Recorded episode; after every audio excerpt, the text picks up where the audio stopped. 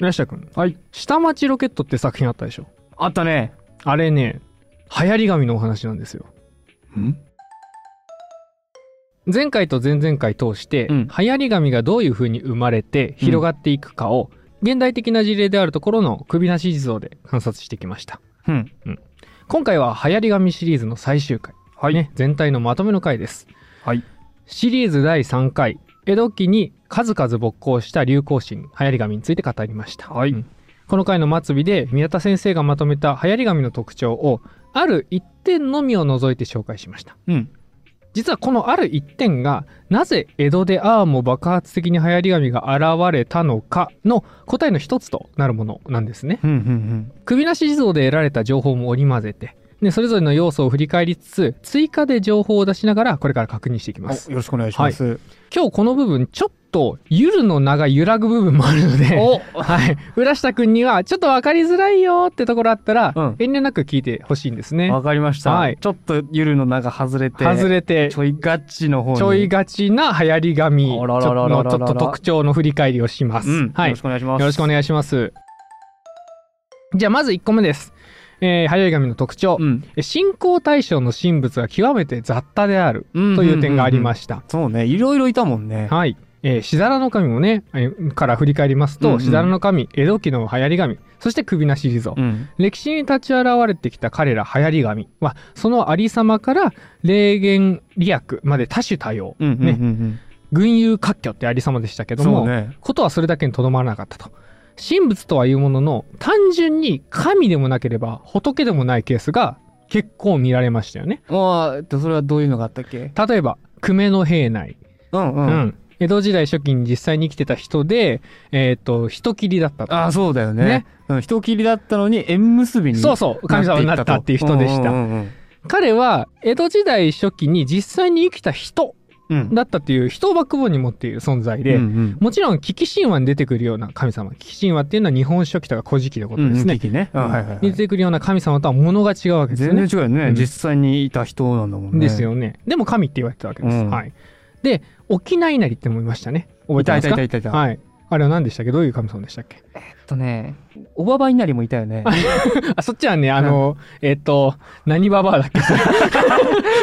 関関のばばあ関のばばあ関のばあさん。関のばあさんあ関の ばあさんこっちはばばでもなかった。関のばあさんだ。関のばあさんこっちはね、工事現場で見つかった一体の像に対して、そうだ。そう、飛び職の男が粗相をしたもんだかうらん、たたって、でもこんだけたたるってことは強い神様なんだろうってことで、祀られたやつですね。し。っかりされていった方そういうことです。ああそうだこれ、稲荷を名乗ってこそいるんだけど、うん。始まりは工事現場で見つかった一体の像だったじゃないですか。うんうんうん、そうすると稲荷の文脈からも本当はちょっと外れてるわけなんですよ。そうか、うん。後で巫女がそれに対してっていうか乗り移ったとされている例が稲荷を名乗っただけの話なので、うんそれに加えてですね、うんうん。前回まで2回にわたって扱った首なし地蔵、うん。うん地蔵の形はとっているんだけれども参拝者からは仏教の文脈上の地蔵の枠を超えたうん。宗教実践と期待を受け付けていました、そうだね、うん。それはお地蔵さんに対しての真言恩かかか美三昧ソワカとは別に、うん。薬師真言によって信仰されていたりとか、うんうん。その個々人の決めたルールで参拝してで中にはちょっと痛みを伴うようなねうん家もあったわけなんですけど、そんな風にもはや単に利益利益を与えてくれる期待値が高い、ありがたいらしいものうん。みたいなものが流行り紙への信仰の実態であるってことがわかるんだよね。そうだね。なんか、共通点を抜き出そうとしたらそこしかないい。ぐらいのそう。いろんなものがいたっていうことだよね、みんなみんな願いだけは叶えてくれる、うん。うんなんかありがたいもの。っていうのが、えー流行心流行り紙だったし、はいはいはい。まあ、そういうことからもえ雑多であったってことは言えるわけなんですね,、うんね。まあ、雑多であるがゆえにそういう共通点しか見出せないっていうのはあります、うんそうだ、はい、そうそうそういうことだよな2個目の特徴、うん。霊言が個別的でまた機能的に解かれると。個別的で機能的、はい、機能的はこれ機能法とかの機能じゃなくて、うん。えっ、と機械の機に能力の脳の方ですね。はいはいはい、はい。えー霊言利益の専門性の話ですね、えー歴史が長く規模が大きく危機神話をベースに持つ神を祀ってる神社とか、うん。大名の菩提寺などで貢献力と結びつきが生まれやすい古刹名刹と呼ばれる大寺院について言えば、うん諸願成就いろんなあらゆるお願い事そうだねを達成するという懐の広い役割を果たしうる信憑性とか霊的な力への期待度っていうのは高いんですよ。うん、とりあえずここ行っとけってことになるわけだもんあね。そこだったら何でも聞いてくれるから、ねみたいなね、うんそうそう。でっかい神さんなんだから。っていうような認識なんですけど、うんうん一方で歴史も由緒も権力もないうん。流行り神は、あたかもそこにまるで戦略があるかのように特定の願い事に特化していきます。そうなんだよね。一点集中なんだよね。そうなんですよ。うん一点集中。これしか直せない。字、字一本。そう一本。ね。コア戦略なんですよ。いましたよね。うん コア戦略なんですよ。そうですよ。かなりビジネスな感じがうんね、匂ってくるわけですよ。うんマーケティングなんですよ。で、またそれらしい、その能動性を要求する自術的行為がありましたね。うん霧を流してみたりとか。ああ、あったあったあった。うんあの、飛騨の方向に向けて霧を流して、うん。霧大明神みたいなことを言ってみるとか、義母子をこすってみたりとかね。あね。ありましたよね。うんうんうん。こういう受的な行為を伴うことで、まあ、ごく短期間だけど、権威と肩を並べるところまで上り詰めるっていう性質を持ってたのが流行り紙でした。そうだったね。う。ん、3つ目。電波広がっていくのには地域的制約があるっていう条件がありました、ほ熱い信仰を獲得するからといって、うん。ひたすら名を轟かせて全国に波及していく類の信仰ではないっていうのがうんうんうんうん流行り紙の特徴です江戸神仏願掛け情報記っていう本を取り扱ったの覚えてますか？う。うん、覚えてる。江戸で広まった流行り紙流行り信仰のまあ言ったらガイドブックみたいなものがあったわけですけど、これと同時期大阪で神社仏閣願掛け長法記っていう違う本、うんうんうん違う地域の異なる神様流行り紙をガイドしているブックが共存しうるといった事態は、うん。同時に地域には地域ごとの流行り紙がいてそれぞれその土地の人々のニーズを満たしていたことを意味するとも言えるわけですねそういうことだよね。ねだって視野かぶってたらさ葛藤が起きちゃうわけだけども、うん。地域は地域でこっちはこっちで流行り紙別にやるんでこっちの字はこっちでやるんで そっちの字はそっちでやってくださいっていうねね。ことがなってたわけです、関東の字はこちらでお任せくださいと。そういうふうになるわけね。西の字は直せま すよでまたテレビ番組というマスメディアの発達した現代においての事例として首なし地蔵を紹介してきましたがこの一件もその進行権っていうのは最終的に中国地方ね、それも広島県と岡山県の一部に今とどまっています、うんうん。うんこういうことからやはり地域的制約っていうのはあるっていうのは分かりますよね。そうね。でねこれ思うに流行り紙の地域的制約って先に述べましたニーズの充足、うんそこで十分っていうのと電波にかかる時間と流行り紙の賞味期限の取り合わせが悪いんだと思うんですよ。うーん、なるほど。そう広がっていって需要されてよし行くぞって言っていく段階にはもう消滅してるっていううんうんうんこれだから実際は時間的制約なんじゃないかっていう。なるほど。ふうに思うん距ですよね離じゃなくてね。そう伝わるのに時間がかかるから。そうってことはでしかも流行り廃りって特性を持っていたから、うんその前に伝っちゃうわけですよ。そうだよねな。お参り行くまで遠くから来た人が流行りだと思って来ていたら、その時、そのところではもう全流然行りが終わってたみいたいなねな。うん。ことになりかねないと、ね、そういうことがあったんじゃないかと思うわけです。うんでまた流行り紙っていうポットでの神の権限の物語うんとその神の持つ霊言そのものを信用できるか否かうんっていう点、要はその神の発生を受容できるか否かっていう信仰の文脈、まあそれはそうだよね。そうだって急に俺が何かの神になるぞって言い出して、うんそれを良しとするかどうかそうはね。でそれをさ認めてくれるのにはさうん文脈が必要なわけよ、そうそうそうそうそう。ね、それにその地域特有の何かがあって、うん。理由があって信じているっていうケースの方が多分ほとんどだと思うんだよね。うんうんそれはさあの稲荷がさ、えっと、江戸で爆発的に増えた理由がもともと江戸っていうのは田園地帯で、うんうん。そこら中に狐の住む要素があってかつ稲荷を祀っていたっていう歴史があったから。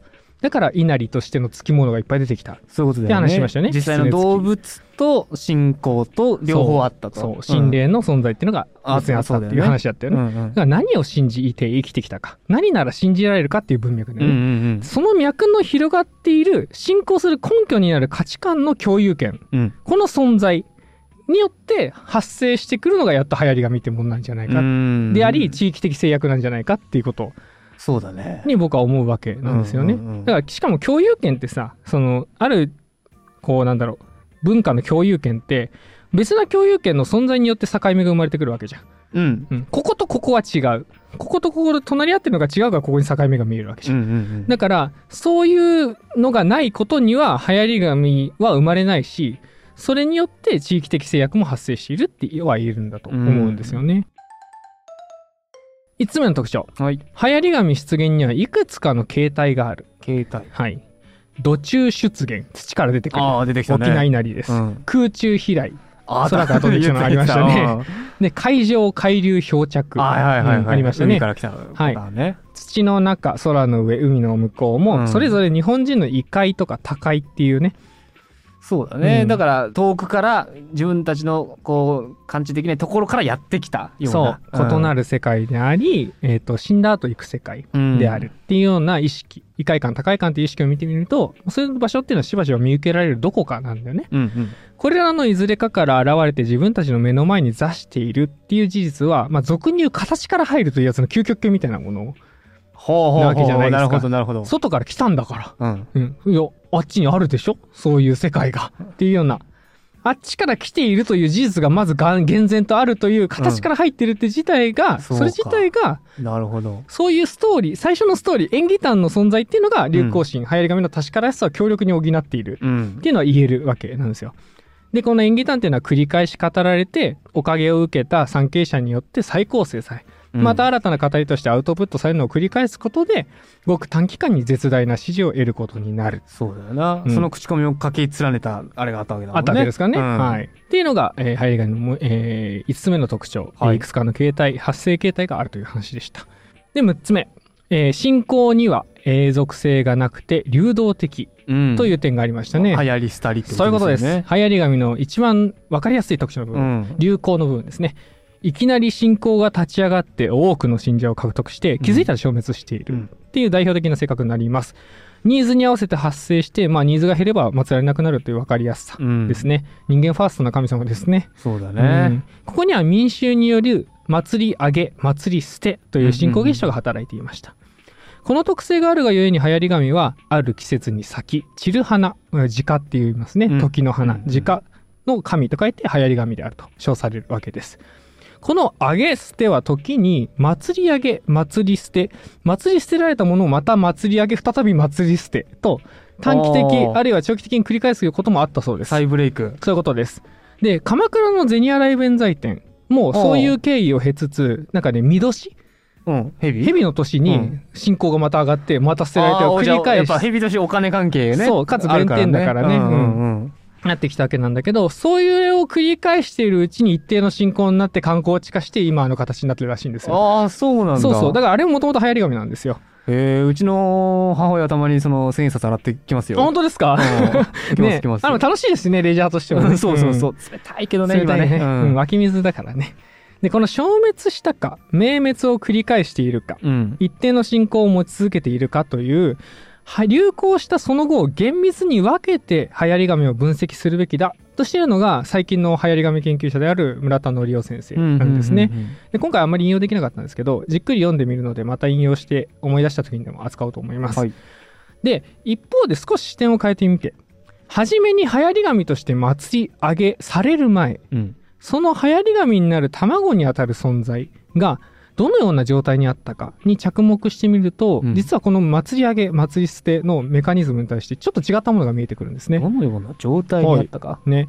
この視点を持って外観してみるとしばしば見られるケースとしてそのままでは祀られない霊魂。うん、つまりすでにこれ祭り捨てられている状態なんですよね。うんうん。生まれた時からあるいはそのままでは祀られることなく捨てられる状態のものうん。が、流行り紙化のメカニズムに飲まれて祭り上げられるっていうケースが見られるんですよ。うんうんうん、ちょっと分かりにくいと思うんでここから説明します、はい。例として挙げるのはおたもい地蔵尊という北海道小樽市郊外に祀られているお地蔵さんです、うんうん。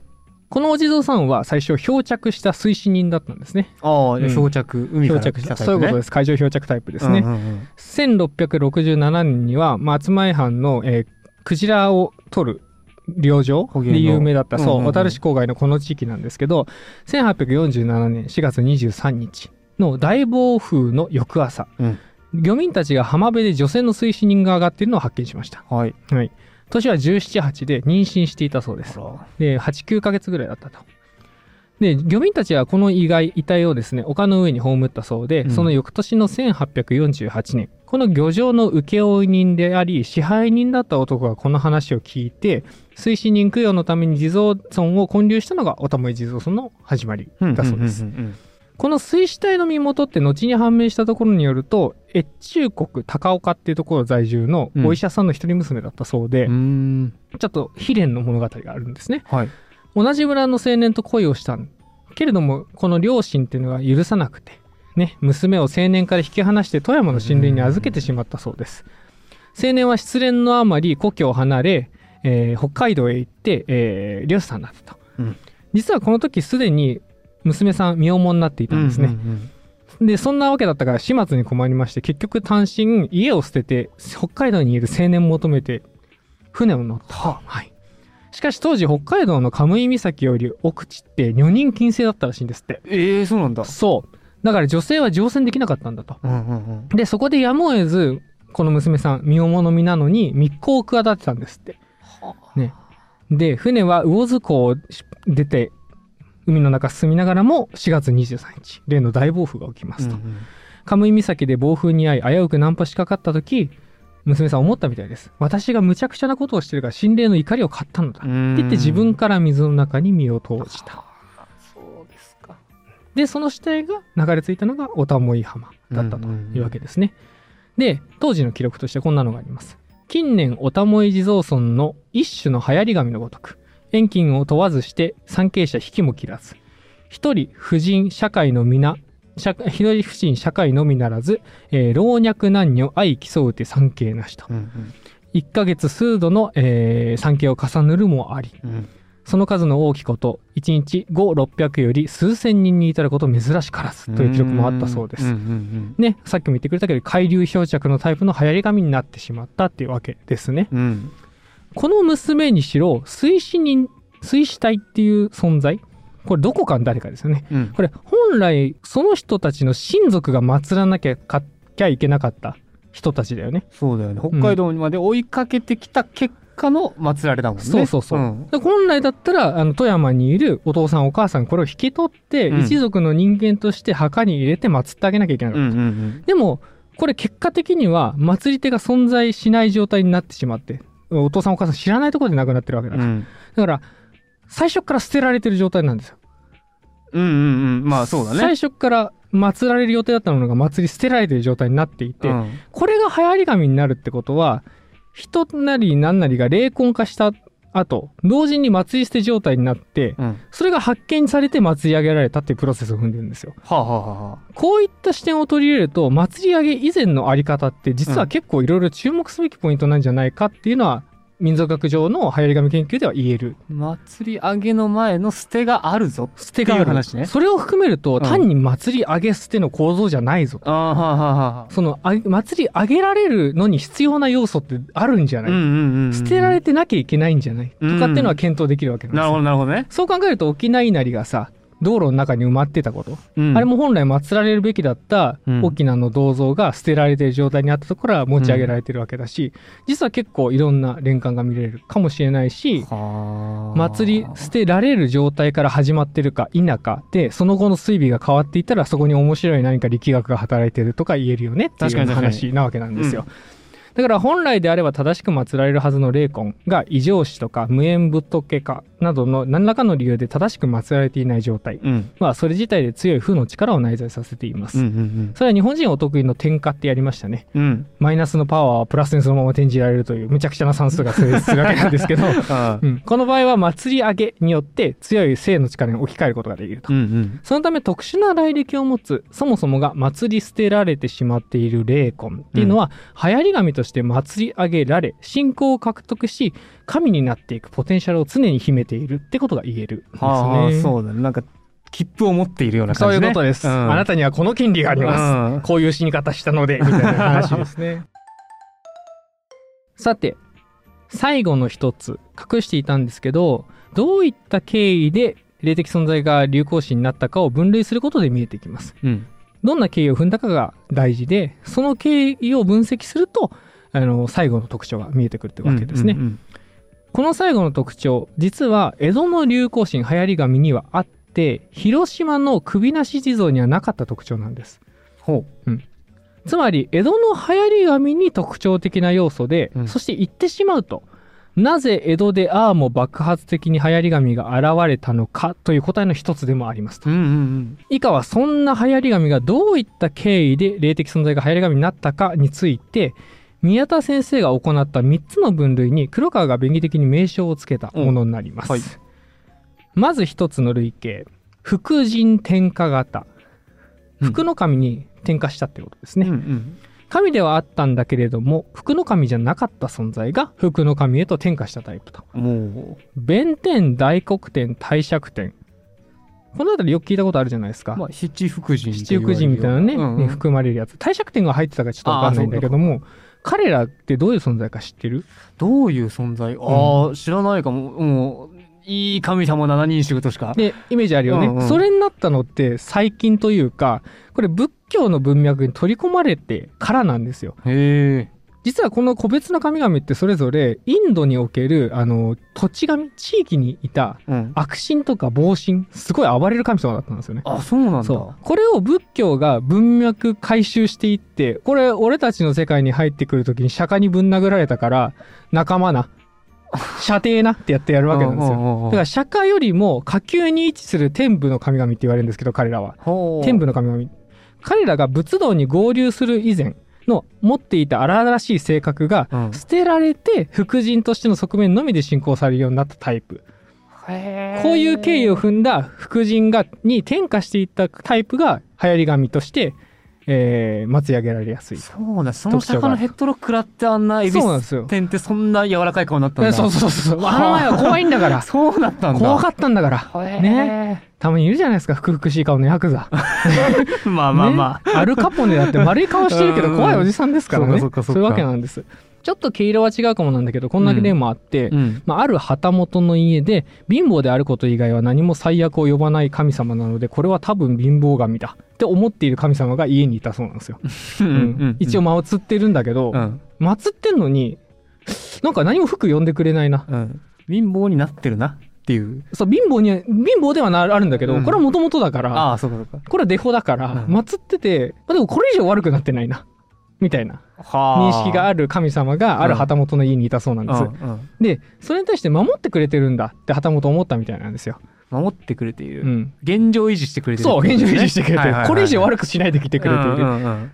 プラス思考ですね。そうだね。まあいい捉え方だと思うわ。でこの旗本は家の神を貧乏神として祠に祀り上げたんだそうですでありがたいけどもう少しマシな生活にさせてくれ と祈願した結果なんかいいことが起きるようになったらしくてその噂が広まって別な神社の境内に貧乏神として祀られたっていう流行り神のケースがあるらしいです。へえそうか。まあだから特にマイナスがあるっていうわけでもなかったけどプラスのなさをマイナスと捉えてで祈ってたらプラスにちょっとなってきたっていう、なったからこの伸びしろで祭りであげられたそういうことですそういうことですだはあから悪心とまで言わないんだけど、うんうんうんあのゼロがプラスになったケースですよねこれあはーとも言えるわけなんですよねそういうのもありますで、えー次の類型和霊天下型ってやつですは和霊のは和風の和、うん和やかという字ですねそれに霊お化けの霊がついています、要は和やかな霊に変わっていったタイプ、荒々しく負の力を持った霊的存在がすがってくる人々に利益を与えるような存在へと変化したタイプ。うんうんこういう経緯を踏んで生まれた流行り紙だと。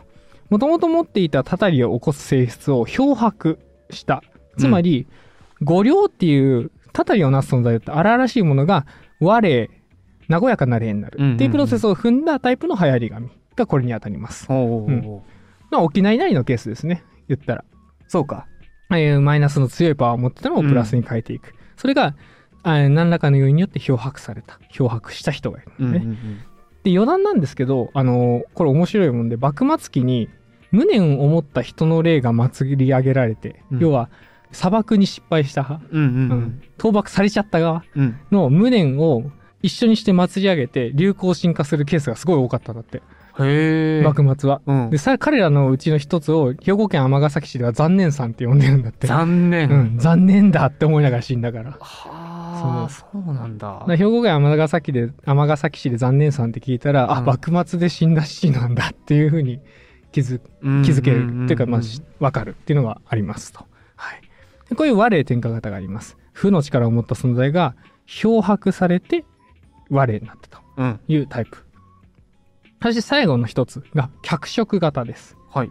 足に色ですね、うん。持ったってことです。持ったか。うん。境内仏境内にいる仏様。ね。お寺の境内に仏いる仏様とか日常的に本尊として今に安置したり、まあ、身につけたりして常に信仰している仏像、うん。これ自仏って言うんですけど、うんうん。本持仏とか言うんですけど念持仏とかに。これにご利益のある霊言を付与したもの、付与か。うん、付与したもんただ尊いもんじゃなく参詣する人々によって現在利益があるっていうふうに脚色したもの、そういう経緯を経て生まれた流行心が最後の脚色型という例です。福神天下型、和霊天下型、脚色型、大体これに分けられる。ねこういう経緯を経て生まれてきた流行り紙に分けることができると。さて、私は今特に和霊天下型と脚色型の説明で意図的にある情報を排除しました。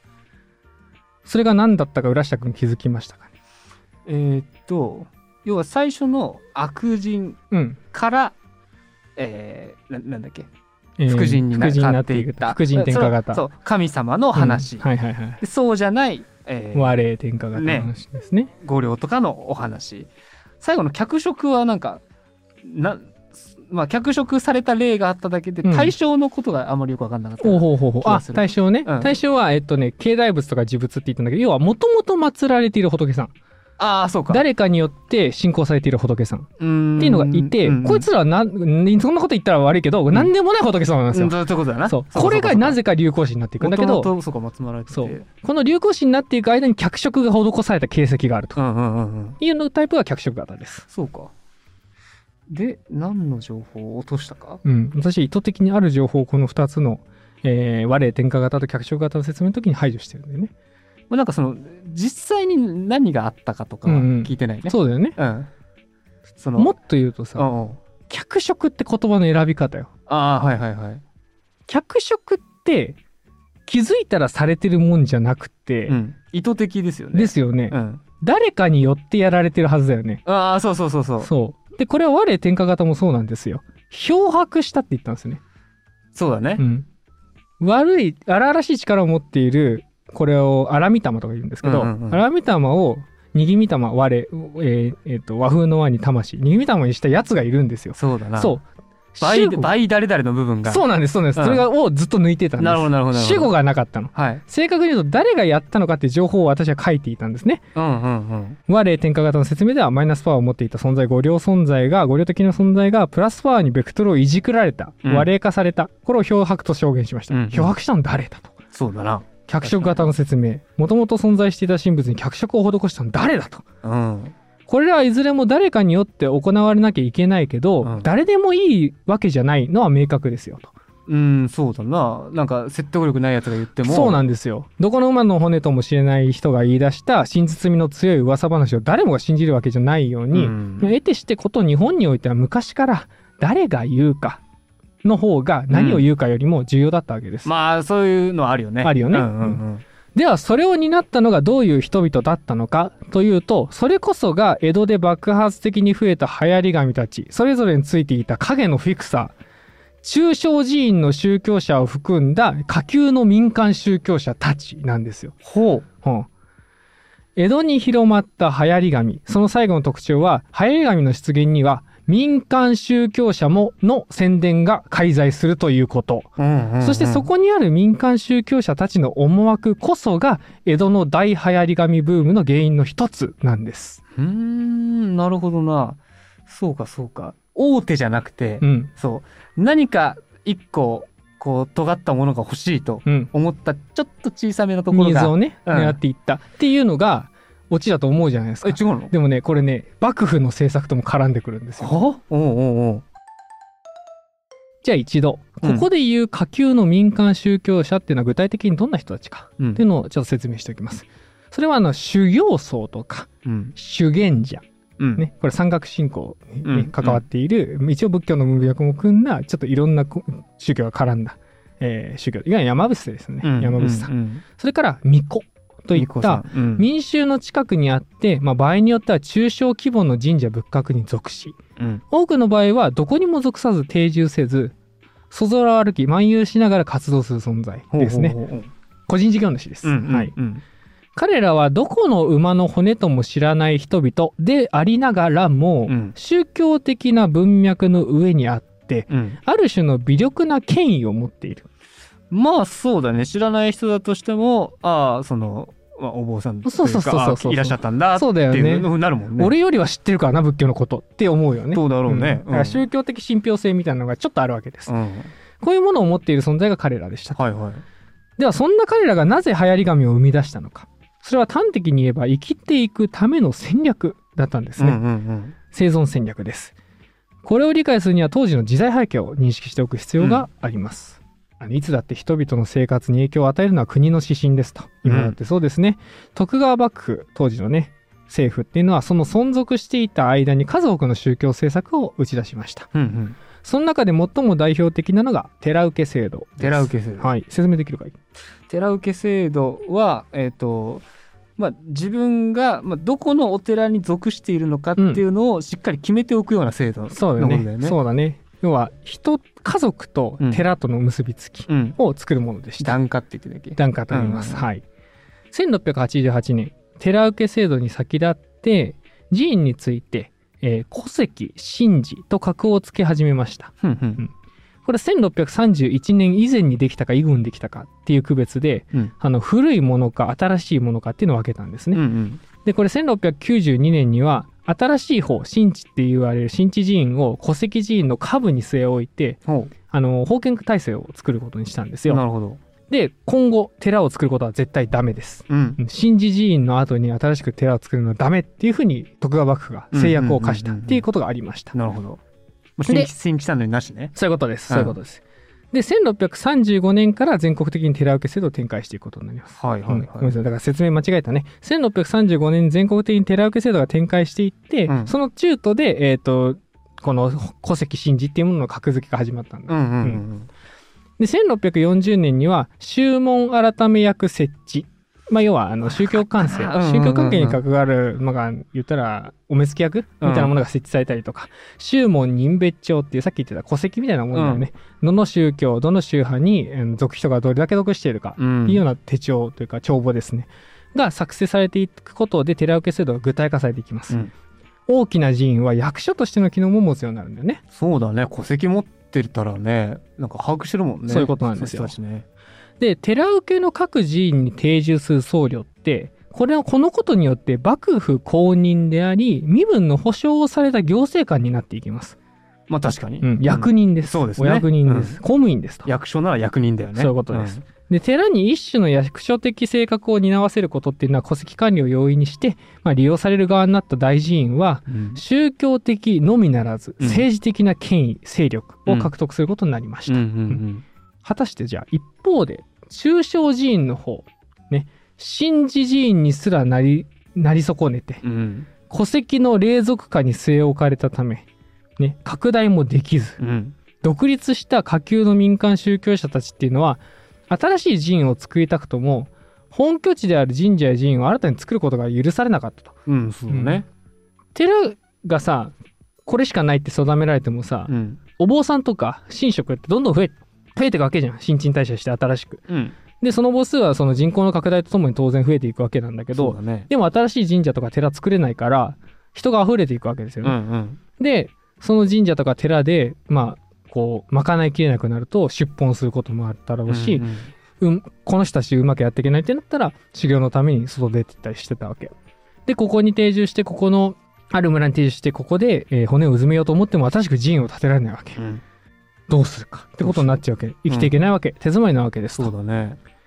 ネットに広がってる名言にさ今という時代は地球を冒険するには遠すぎたし宇宙を探索するには早すぎたっていうのがあるんですよ、ほう。うん、僕このぐらい名言好きなんで。すけどなるほど、ね。本当にそうだよなって思った生まれた時に。生まれた時に。思った。早いね、うん。随分と。そんな感じですよね、うん。言ったら当時の民間宗教者ただちからしたら。どうしようもない、できないと。そうですよ。うん。蛍光牛号なんて選んでられないわけですよ、うんうんうん。蛍牛号になるかねぐらいしかないわけですよ選択肢が、一見すると中小寺院とか民間宗教者は使い潰されるのみっていう時代なんですね、うんうんでもね寺受け制度って致命的な欠陥があったんですよ。ほう。それは寺受け制度自体が一人一人の信仰心とは別に家っていうものを軸にして人々と寺院を結びつけるっていうことをしたしてたこと。うんそうだね。さっきの説明でも、家族、家とお寺との結びつきという話だったもんね。つまりさ寺院と人々の関係ってんかつてあった宗教的次元うん。誰何かを信仰してそれに対して応じてくれるお坊話を聞いてくれるお坊さんがいたり神職がいたりみたいなうん。心の結びつきみたいなのがなくなったんだよね。うーんなるほど。まあそっかそこの家に生まれた子供としてはまあ別に中身がどうっていうよりうちは行くことになってるからそこに行ってる。そういうことです。よね。そうです。うんうんうん。形式的なものになっちゃったわけ。だよねなるわなそれはな。そうそう。だから甚だ政治的次元の心の通わない関係性がここで生まれちゃったんだよ。寺受け制度の結果。そりゃそうだ。はい。うん。宗教の役割って数多くあるけどやっぱりその根幹って心の拠り所であり、うんうん。まあ、入り口も最終的な役割も心に関わるものであると言っていいじゃないですか。うんうんうんそうね。しんどい時に信じられたからすがれたから信じる。うんで亡くなる時に最後綺麗に送り出してくれるから信じ続ける死ぬまでっていうようなものだったわけじゃん。でも寺受け制度って大寺院からその役割を削いじゃったんですよ。役所にしちゃったからね。うん役所で親悩み相談あんましないでしょ。最近コールセンターもあるけども。そうだねねうんでこの隙間を見逃さなかったのが民間宗教者たちだったんですよ。はあ。政治にも大きな寺院にもとらわれず活動できたうん。下級の宗教者修行僧聖巫女と言われる人たち、うん。それから霊祭寺院、まあ、中小の寺院ですね。彼らはその身軽さを武器に生き残りのために民衆と心の通った関係うんうんをうん。築く努力を行ったんでね。あなたの声を直接拾いますよと。はいそういうことです。うん。それは貪欲で綿密なマーケティングですと。そうですねでいずれも町人たちの気に入るような演技をあのこう神様の始まり方うん。とか霊言こういう効果がありますよっていうのを説いて信者を獲得しようとしていった。ガンガンね。その結果生まれた商法のようなものが縁日とか会長って呼ばれるものです。ほ縁日って神仏と特にご縁の距離が縮まる日。だからこの日に参拝に来てくださいと、縁日この日ね1月何日毎月何日っていうのはあなたとこのうちのご本尊さんの関係性が一番深い日だからうんここの日に来たらもうあなたのお願いは叶いますよとうんいう、えーバーゲンセールの日です。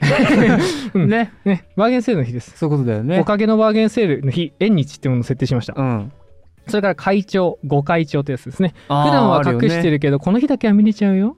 ね、たまにしか見られないから、来ておいで、おいで、限定だよ。そうだよね。ね。あれってずっと開いてくれればいいのにね。ねやらないんですよ。うん。やらないね。今は結構仏像の保管とかね、まあその目的もね。あるわけなんですけど、この時、商業戦略的に織り込まれたものが会長でもあったんですよ。はあはあはまあ全部じゃないけどね。うん。うん。これまで放置されてきた祭り捨てられていた神々とか新たに発見された神々っていうのを祭り上げその霊言能書きを語ることによって、うん。あそこの何々様は霊言すごいぜというような言説を生まが生まれうん。再選が獲得できついでに信者も獲得でき、うん。っていうようなプロセスを経て安定した人員経営や活動を行うことを成功させた。うん。こういうスキームが出来上がって見事にはまったのがあの時代なんですよ。ビジネス講座だなビジネス講座なんですよ。よそう。すなわち、当時は江戸の至る所で下町ロケットが打ち上がってたんですね。ああそういうことですかだから流行り紙って、その下町ロケット、っていうか下町ロケットのお話は流行り紙と、かなり重なるところがあるという話ですなるほど小さな町工場がどうやって生きていくかとそういうことです。はあそういうことですうね、ん。まあ、僕下町ロケット見てないんですけどね。僕も見てないんですけどねね 民間宗教者たちの生き残り戦略。その結果現れたのが江戸のたくさんの流行り紙でした。んけれどそんな民間宗教者たちの存在は現代の流行り紙だった首なし地蔵には見られませんでした、うんうんうん。覚えてますかね？民間宗教者の拝み屋さんとか宗教公社とか地元の寺院が関係したことはあっても、うん。あくまで運営は世話人会っていうものによって首なし地蔵っていうのは管理されてきました、うん。それは、まあ、鈴木岩美先生が重ねて著作の中で述べていることなんですよね。で、先にの名前を挙げた村田則夫先生も民間宗教者の介在については現代型の流行り紙については必須条件ではないと説明しています。うんではなぜ流行り紙っていうのは今でも現れ続けているのでしょうかと。うんうんなんで出てくるんでしょうね。彼らが介在しないにもかかわらず宣伝する人がいないのになんで出てくるのかと。うん宮田信夫先生は次のような指摘もしています。流行り紙、えー流行神仏が激増する現象は、その時代社会の持つ民衆の潜在的な意識の一つの反映と見ることができるだろう。ほ不安を取り除くために人々は様々な行動に走るのだが、ううん神仏への軍参、みんなでお参り行くってことですね。を取るのが単調な、端的な現れ方である。それも有名謝辞ではなく無名のしかも得体のわからぬ神仏に対して行うことが流行したのだ。うんうん要は社会不安が背景にあって流行り紙はそれに呼応するように現れてくるのだという主張が宮田信先生の主張です。ということですよね、うん。その人々の不安な気持ちがどうにかしなきゃの行動を起こさせてちょっと新しいものが生まれてくるそういうことでですね、うんうん。一方で鈴木先生はその不安はより個人的なものなんじゃないかとして、えー、と前回前々回説明した首なし像の回で何度か言葉として上がった危機的状況うん。という表現を使って流行り紙への進行の情勢それから個人レベルでの流行り流行の発生を説明しました。うんうん。もうのっぴきならない状態があるからそうするのだ人は、うん。っていうようなことですね。でそれはあの全体とか社会とかっていうレベルの話じゃなくて個人のよりキュッとしたものだった。うんうん。というふうに説明しました。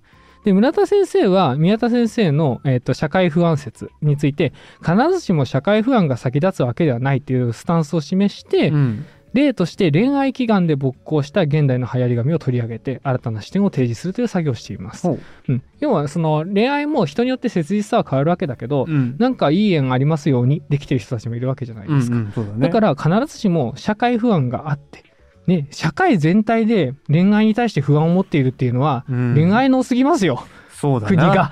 うん。でもそういうわけじゃないよね。恋愛的にねここにみんなで行こうぜっていう ムーブメントではないわね。ならないわけだから。だうん。からそういうわけじゃない必ずしも、うんっていうのに村田先生は主張している。はあ、はあはあ、これらは先生方が議論し続けていることであって、まあ、うんメカニズムの解明を含んだ流行り紙発生の原因究明といった場合もう僕の手に負えるものではないです。まあ確かに。ただ一つそういうメカニズムの話から離れて本質的な部分で言えるんじゃないかと思うことが一つだけあるんですね。うんうんそれって日本人には絶対的なヒーロー要は何でも助けてくれる真に諸願成就それから死後の冥福を約束してくれる誰かがずっと欠落しているってことなんですよ。あーなるほどうん、最後の頼みの綱がいねえと、ね、いないこの人にすがれば何とかしてくれるって存在がずっといないんですよ日本。ああそうかそれはその一神教じゃないことのそうだと思う。よ弱みって言っていいのか分かんないけど一神を信じられなかった国なんだよね、我々って。で唯一神みたいなものを書いている我々日本人って、うんそれだけに不安であり、まあ、常に拠り所を探しているんだよね。うんでも僕らのいわゆる信仰というものの根源には、自然崇拝の輪郭があって、うんうんうん。寄りかかりたいそれってその自然だから至る所にあるんだけど移ろいやすく、庇護してくれることもあれば牙を向いてくることもあるんですよ。うん、いやいっぱい手を牙を向いてくるでしょ？も、うんうん、不安定な存在だよね。うん。たくましい普遍で絶対的なヒーローって日本にどこにもいないんですよ。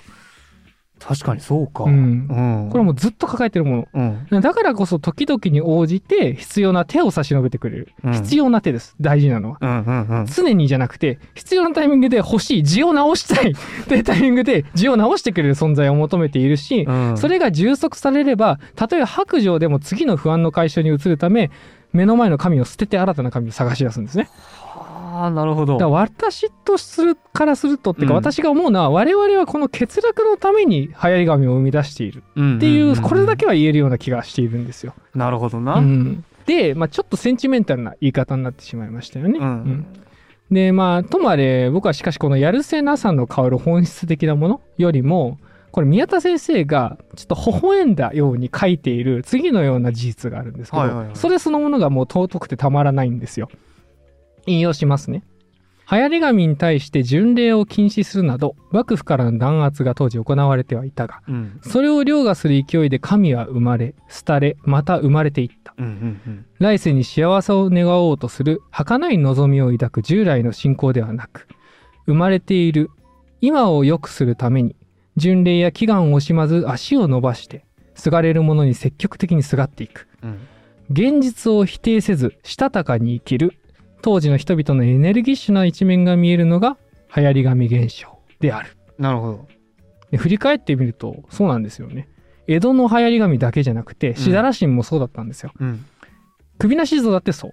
もうやれるだけやって尽くすだけ尽くしてそれでも今を否定しても何にもならないからすがれるものがあるなら恥じずに頼るうんうん。そしてちょっと白状だけどより強い支えがあるなら前のものを捨ててでも新たな支えのもとに向かうと。うんうんすがる願う。そういった行為がある種の責任や義務の放棄。逃避だとされるようになって現代って久しいですよね。まあそうだね。ね。誰かにすがるとか、うん。誰かに寄っかかって生きていくって。なんかそう逃げてんじゃないのって言われるようになり多くなりましたよね。うんけれどかつて起きていた流行り紙ブームってそういったものとは逆の社会現象だったんですよ。うんうん当時の人々は頑張りに頑張った結果自分たちにできることの一つとして神々を乱立させたし乱立する神々のもとへ参詣したんですよ。うんうんうんでだから思うんですよ僕らがどれだけ前向きにひたむきに考え選択したことがたった今ね逃げだとか甘えだとか後ろ指を刺されたとしてももしかしたら400年後にはうん。それが違った視点で見えてくるんじゃないかと、うん。うんそうやってちゃんんと見てくれる人たちがいるんじゃないかなって思ったんですよね。そういうことか、うん、そうだな。時間時代によってそれは考え方もそれは変わってくるから、確かに今そのじゃあ江戸時代の人たちのその気概というかね、うん。気持ちを見ていると確かにその言うように薄情な面もまああるかもしれないけれども。逃げとか甘えに見える他力本願なところとかってそう見えるかもしんないけど、なんだけどなんとかどっかにすがれば今をよくできるっていう思いうん。もあるよね。そこは今なんか僕たちが持ってないかもしれなそいうもの。持ってもいいんじゃないかとう。んうんうんうん。思うだからこそ。だしそのいろんな選択するけどもそれは今見てるからそう見えてるだけで、うん400年後なんて全然違う視点になってるわけ座立ってることもあるかもしれないんだから、うんうん全然気にしなくていいんじゃないって思ったのが流行り紙全体を勉強してみて思ったことでした。うん、なるほど。うん。いや前回もっと現代のことっていうか事例出すとか言ってたんですけど、うんかなり尺詰まっちゃったので 別な機会にします。はい。すいません。ということで、あの、流行り紙、えー全6回の長編、これにて終了するんですが、浦下くんはどうでしたか？うんお疲れ様でした本当にありがとういや、奥もお疲れ様でした。いや、でもそうだね。その、信じる側の人も、うん。そして、まあ中小、まあ、小さい、零細でもいいしけど、その宗教関係者側の人も、どっちも、まあ、今の自分たちの状況を良くしようっていう前向きな気持ちあそうなん今どっちからも見れてて、うん。うん、まあそのちょっとコスさもあったりとかその白状さもあったりあるかもしれない、まあ、うん。あるかもしれないんだけどまあでもそれを超えてどうにかしていかないとよくはなっていかないよねと、うん。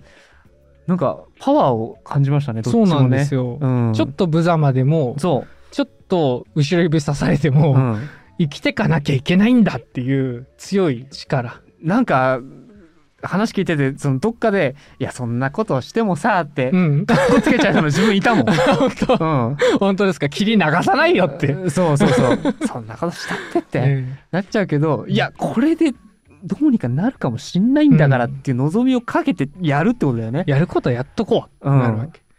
いやはいそれの気持ちはまあもちろんどこまで取り入れるかは別にして、うん。気持ちは見習ってもいいかもなと、うん。うん。いや、僕もそう思う思ったな。確かに。そうだわ、願掛けとかさ、うん。まあ別にその、やれって言ってるわけじゃないけど、うんうんうん。やる人のことに対して非科学的だとか狂信的だみたいなことを言うのは、うん。もういい加減にしましょうよっていう話なんですよ、うん。